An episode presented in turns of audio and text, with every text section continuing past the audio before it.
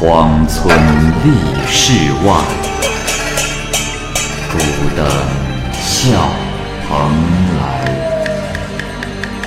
雁作人间雨，旷世岂了斋？鬼怪胡银娥，休当孤望。孤望白话《聊斋故事》，《聊斋故事》之绅士，蚂蚁播讲。在泾河边上呀，住着一户姓申的人家，家里很是贫穷，经常呢一天都开不了火。这夫妻二人是相视而坐，没有别的办法。妻子啊就抱怨说：“哎，自从嫁给了你，这日子是过得一天不如一天。你若还是一家之主，就想些办法；若没有办法，”你去抢劫也罢呀。这绅士回答道：“这，唉，夫人，我乃读书人的后代，不能光宗耀祖也就罢了，反而有辱门户，入及先人。与其像草寇一样靠抢劫苟活，还不如像伯夷一样，宁可饿死，不食周粟。”妻子又说：“唉。”你是既想活着，又怕羞辱吗？啊！这世间不用种地就能吃上饭的，只有两条路。你既然不去抢，那那只有我去当娼妓了。这绅士听闻之后，盛怒之下，同妻子是大吵了一架。妻子呢，生着气就睡觉去了。这个绅士就自个儿想啊。自己是身为男子汉，竟然一天两顿饭都弄不下来，还害得妻子要去当妓女，哎，罢了，倒不如一死。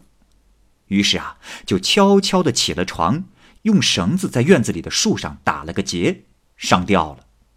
而就在此时，他忽然看见父亲走了过来，吃惊的说：“ 哎呀，傻儿子，怎么会走到这一步啊？”说着。便把绳子割断了，还嘱咐他说：“哎呀，这强盗还是可以做的，但得找个庄稼茂盛之处，好生的藏好。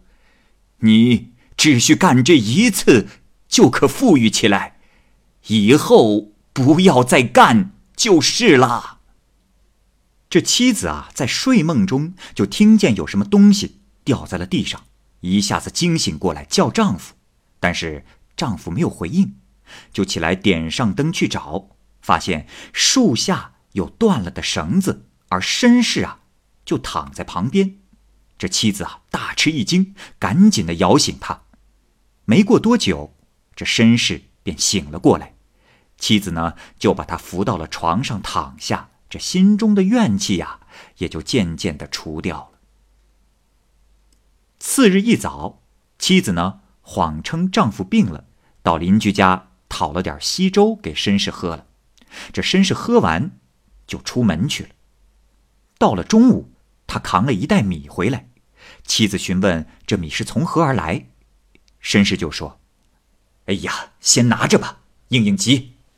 我向父亲的朋友借的，他家是世家大族，不缺这点米。曾经。”我已在困难中向人乞讨维修，所以不屑去求他们。还是古人说的好啊，人在穷困潦倒的时候，什么都可以做。我已经准备好要去做强盗了，还顾什么羞耻？喏，你赶快拿去做粥。我决定按你说的去做强盗。妻子怀疑他是把自己说过的话铭记在心中，故意说出来气他，也就忍住没怎么说话，就去厨房淘米做饭了。绅士吃完饭后，找来了一根硬木棒，用斧子削削砍砍，拿着就出门了。妻子看出他是真的要去抢劫，就拽着他不让他去。这时绅士说：“哎呀，你拉我干什么？是你让我这么做的。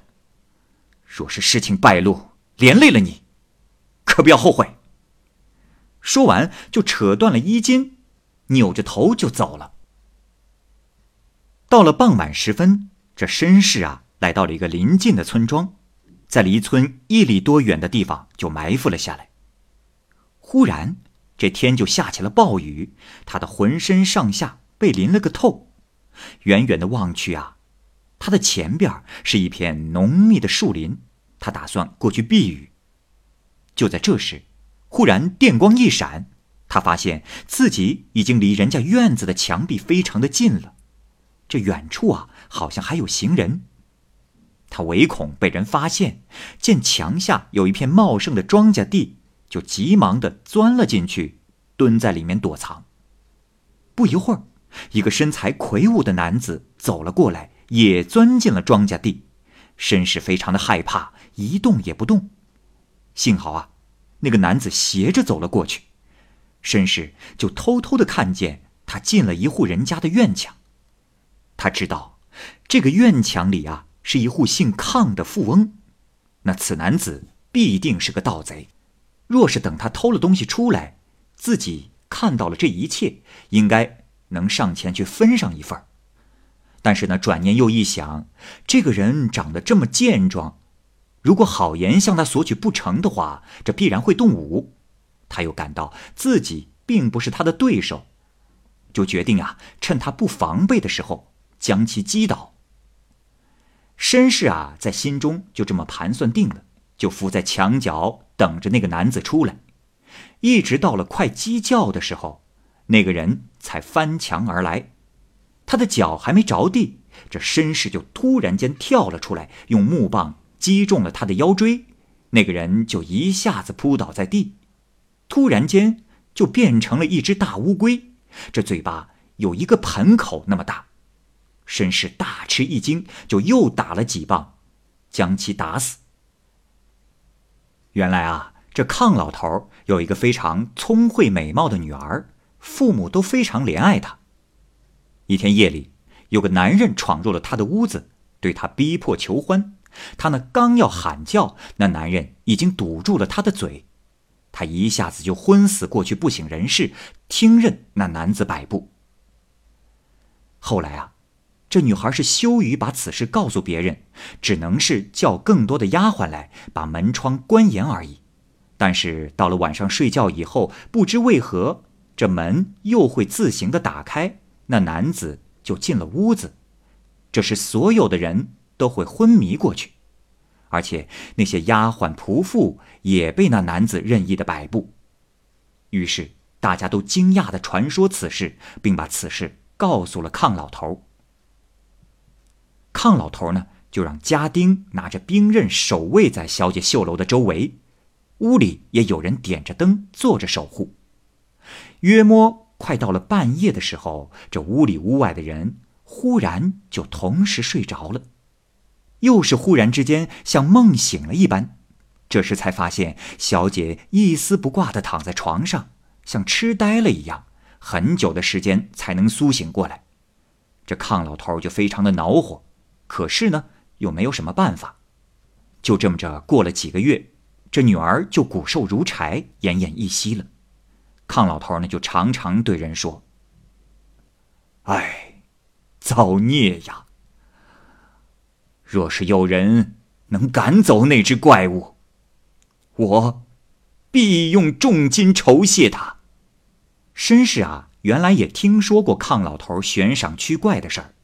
那天夜里又将大乌龟打死，想起这祸害康家小姐的定是这个东西，便敲门去求赏。这康老头大喜，将他奉为上宾，又奉人抬着死乌龟进了院子，一刀一刀的割碎了。康老头挽留绅士过夜，这怪事啊果然也没有了。于是呢，便如数的将赏金给了绅士。绅士扛着银子回到了家中，妻子啊，还因其彻夜不归十分的担心。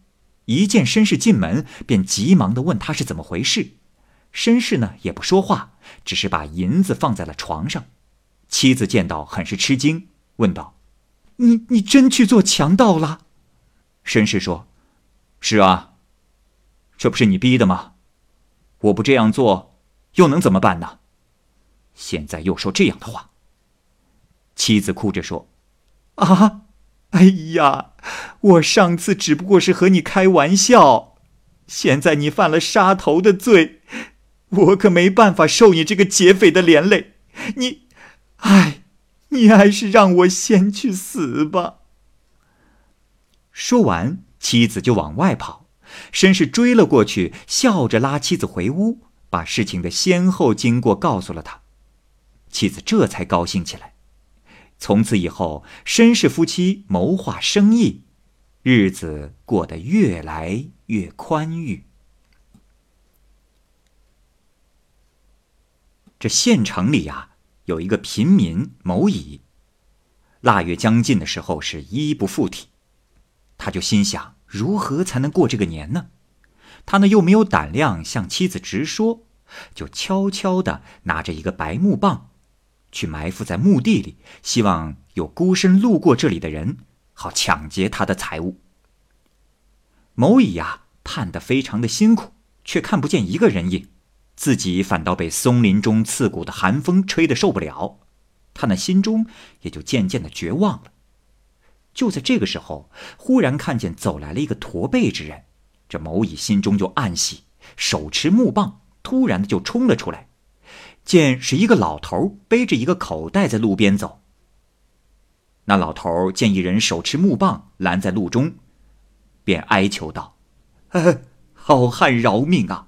好汉呐，我是真没什么值钱之物，这家中断了炊，我是刚到女婿家讨了这五升米来呀。”某乙一把将米夺了过来，又想去抢老头身上的棉衣。这老头苦苦的哀求，某乙呢心生可怜，觉得他是个老头，就把他给放了，背着米就回家去了。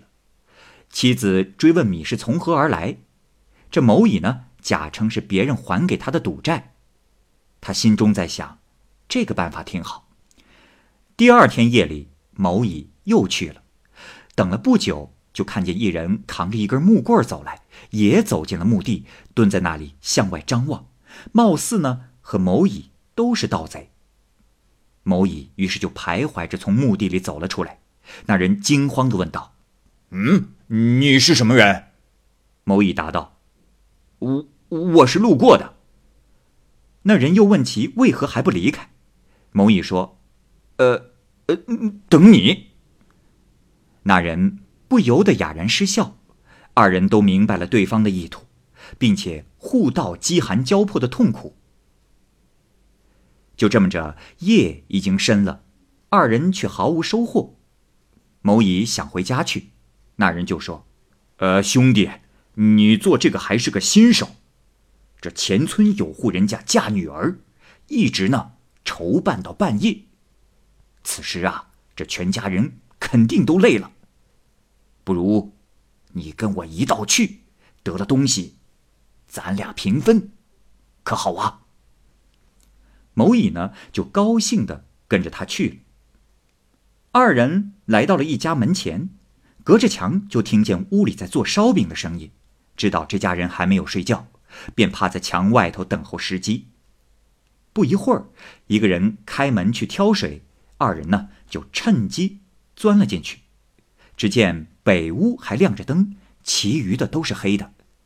这时就听见一个老妇人说：“大姐，大姐，你还是去东屋看一眼，你那嫁妆全在柜子里呢，看看那锁上了没有。”这时又听见房内有少女撒娇、不愿意去的声音。这二人啊，就暗自的高兴，悄悄的来到了东屋，暗中。摸到了一只卧箱，于是开柜去摸，却摸不到底。那个人对某乙说：“哎，你进去。”某乙果然钻了进去，找到了一个包裹，送了出来。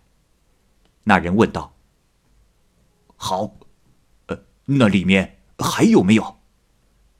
某乙答道：“呃，好像是没有了。”那人又骗他说：“哦，兄弟，呃，莫急，呃，再找找。”说完，关上柜子，上了锁，就逃走了。这某乙啊，就被关在了柜子里，窘迫着急，但是没有一点办法。不一会儿，有灯火到了屋里来，先是照了照柜子。老妇人说：“哎，这是谁？已经把锁上上了呀？”于是母女二人上了床，吹了蜡烛。这某乙听见外面都安静了下来。很是着急，就模仿老鼠撕咬衣物的声音。那少女说：“哎呀，那柜子里好像有老鼠。”老妇人说：“哎呀，真是睡觉也不安生。你去看看那衣服，别让老鼠咬坏了。我已累了大半日了，你去吧。”少女呢，就穿上衣服，起了床，把锁打开，掀开了柜子盖这时，某乙突然跳了出来，那少女吓得倒在地上。某乙打开门逃了出去，虽然没有偷到东西，但是心里却暗暗的庆幸没有被人抓住。后来，嫁女儿的人家被偷了东西的消息传到了四面八方，有人就怀疑是某乙干的。某乙这是十分的害怕，向东逃出了一百多里地，在一家旅店当佣人。一年多以后，人们的议论渐渐的平息，乙某这才将妻子接出来一起住，再也不干抢劫的勾当了。这个故事是乙某自己讲的，因为与绅士的故事十分的类似，所以把它附在这里。